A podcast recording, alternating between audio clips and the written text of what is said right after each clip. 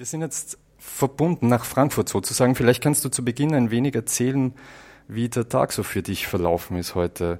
Also hier in Österreich gab es auch allerortens äh, Bilder aus Frankfurt. Aber wie war denn der Tag so vor Ort? Ja, also für mich ist äh, das vielleicht ein bisschen untypisch, äh, meine Sichtweise, weil ich angekommen bin äh, um halb elf Uhr morgens und die Stadt einen total ruhigen Eindruck machte, äh, weil ja die Ausschreitungen an den äh, Blockadepunkten ganz früh am Morgen waren, richtig im Morgengrauen und dann auch sehr schnell vorüber waren. Mhm. Ich habe äh, gehört, dass das äh, ziemlich heftige Auseinandersetzungen waren, also vergleichsweise heftige, es ist niemand verletzt worden von der Polizei, aber sind immerhin mehrere Autos angezündet worden. Aber der weitere Verlauf war dann eigentlich sehr entspannt. Es gab mittags eine Gewerkschaftsdemo mit auch überraschend äh, vielen Leuten war, mit über 2000 Leuten. Das war eigentlich nur so eine kleine Zwischenkundgebung. Aber das war dann eigentlich auch eine gute Demo. Und dann äh, war der Römer komplett voll ab zwei Uhr nachmittags. Eine sehr gute internationale Kundgebung mit sehr vielen Rednern, Flüchtlingen, Leuten aus Italien, Spanien, Griechenland. Ähm, ja, und dann eben auch eine sehr erfreuliche, sehr bunte, sehr kämpferische, fröhliche Demo jetzt am Nachmittag ab 17 Uhr. Man hört im Hintergrund immer noch den Helikopter fliegen. Also das war schon äh, großes Polizeiaufgebot, 10.000 Polizisten. Aber insgesamt, so aus meiner Sicht, was ich mitbekommen habe, war es eigentlich ein sehr entspannter Tag und ein sehr erfolgreicher Tag politisch. Das Ziel des Ganzen oder der Mobilisierung nach Frankfurt ist ja auch so ein wenig, äh, diese Proteste, Kämpfe, Bewegungen, die es im Süden Europas gibt, ins Herz der Bestie zu tragen sozusagen. Die letzten Jahre hatte man nicht unbedingt das Gefühl, dass das gelingt. Ist das jetzt so ein wenig mehr gelungen? Bin mir nicht so sicher, äh, ob das tatsächlich jetzt ein Durchbruch ist. Man muss ja auch sagen, äh, es gab jetzt schon auch Proteste in Deutschland, nur äh, die finden halt keine mediale Resonanz. Also eigentlich ist die äh, Hegemonie der Medien oder man kann eigentlich schon fast die, die Gleichschaltung der Medien auch äh, sehr verantwortlich dafür, dass bestimmte Formen von Protest äh, sich auch gar nicht in der Gesellschaft ausbreiten können. Gerade wenn man das vergleicht mit den Pegida, den rassistischen Pegida-Demonstrationen, wo 5.000 bis 6.000 Leute da äh, in allen Zeitungen waren und dann auch in Talkshows eingeladen worden sind, wo sich das dann sehr leicht multiplizieren konnte in ganz Deutschland. Und das ist die Situation hier natürlich ganz anders. Also die Blockupy-Proteste werden immer entweder klein geredet oder äh, wenn sie dann eine Presse bekommen, dann eben nur die brennenden Autobilder. Insofern bin ich mir nicht so sicher, inwiefern wir das überhaupt in der Hand haben, weil das eben sehr stark bei den diese Massenmedien so verfälscht, so der, mhm. der politische Prozess aber halt auch leider sehr stark über Massenmedien funktioniert. Aber ich würde schon mal sagen, die, für die Stimmung von den Leuten, die das organisiert haben, war das, glaube ich, ein sehr wichtiger Tag, weil es auch ähm, gelungen ist, meiner Ansicht nach, ähm, so Brücken zu bauen. Also zwischen zum Beispiel dem äh, Parteimilieu der Linken und äh, den sozialen Bewegungen, ähm, ja, zwischen unterschiedlichen Aktionsformen. Es ist sicherlich so, dass die äh, angezündeten Autos auf, auch auf äh, Kritik äh, gestoßen sind bei vielen Demonstranten.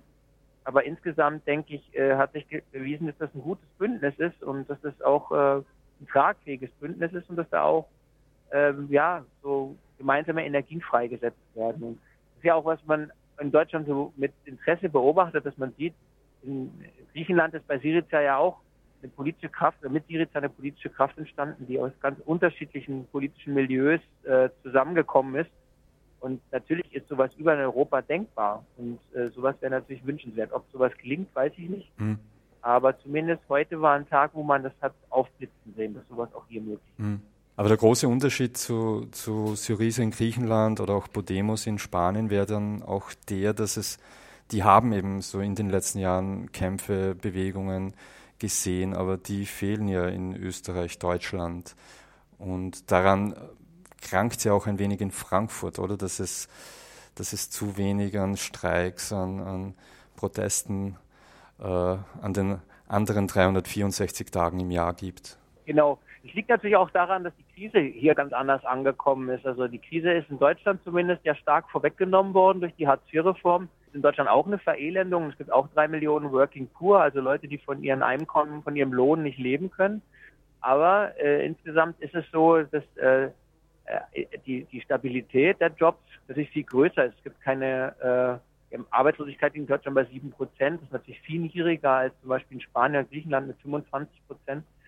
Und äh, es hat auch natürlich viel weniger Zwangsräumungen gegeben und sowas. Also insofern ist natürlich auch klar, dass äh, dieser nationalistische Diskurs, der so vorgegeben wird, wir Deutschen sind erfolgreich, weil wir anders arbeiten und anders wirtschaften als die Griechen, also der ganze nationalistische Käse, äh, der da äh, drüber getüncht wird, um die eigentlichen Sachen zu unsichtbar zu machen, äh, der greift natürlich besser, wenn du selber das auch das Gefühl hast, du bist nicht in so einer lebensbedrohlichen Situation. Mhm. Aber ich denke, äh, das kann sich ja auch hier ändern, denn die Eurokrise ist meiner Ansicht nach nicht so äh, eindeutig vorbei. Und äh, man wird abwarten müssen, also ob da nicht die nächste Krisenwelle dann irgendwie auch die Bevölkerung, die arbeitende Bevölkerung in Deutschland stärker trifft. Mhm. Also ich wäre jetzt nicht so äh, durchgehend pessimistisch. Man muss ja auch sagen, also äh, auch in Südeuropa ist äh, der Krisenprotest eigentlich relativ verhalten dafür, wenn man anguckt, was die Leute erlitten haben. Und ähm, vor dem Hintergrund, also muss man jetzt auch nicht sagen, in Deutschland äh, trägt sich nicht, also es trägt sich eigentlich eine ganze Menge, aber es findet halt noch nicht, es hat noch nicht diesen, diesen Punkt der kritischen Masse erreicht, wo das dann so einen, so, so einen, eigenen Drive bekommt, so ein Momentum hat. Mhm. Aber das kann man wahrscheinlich auch nicht vorhersagen, ob und wann sowas eintritt. Aber kann, kann der heutige Tag da vielleicht ein bisschen dazu beitragen?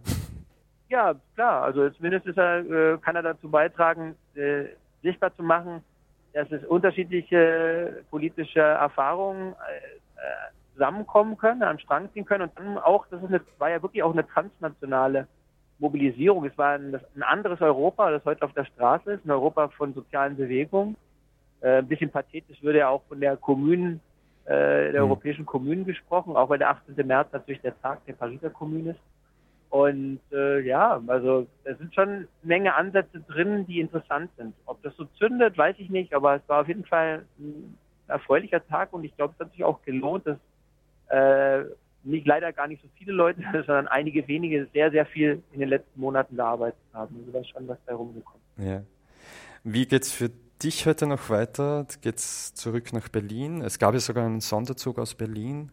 genau, das haben wir auch alle erzählt. Ich bin ja nicht im Sonderzug gekommen, okay. weil ich gestern noch mit meiner Familie, mit meinen Kindern unterwegs war.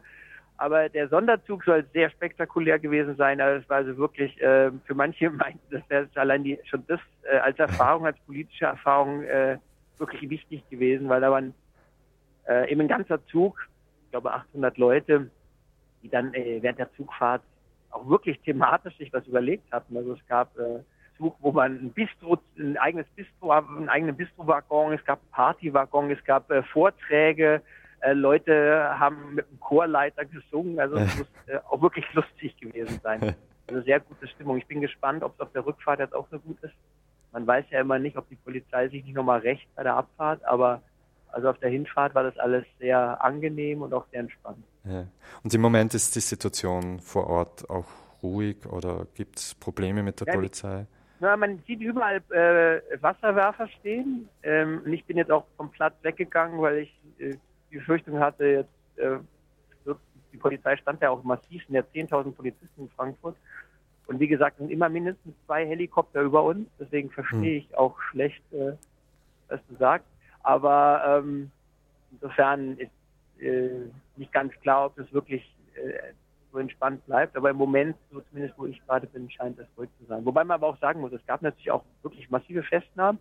Und die italienischen äh, Leute sind zum Beispiel fast 300 Leute heute Morgen vorübergehend festgenommen mhm. worden und äh, zum Teil auch sehr ruppig. Also jetzt auch nicht alles so äh, entspannt gewesen, wie es sich für mich darstellt. Aber ich, meine persönliche Wahrnehmung, wie gesagt, war eigentlich ganz anders als die Medienbilder. Dann äh, sage ich mal Danke. Ja, ich danke euch.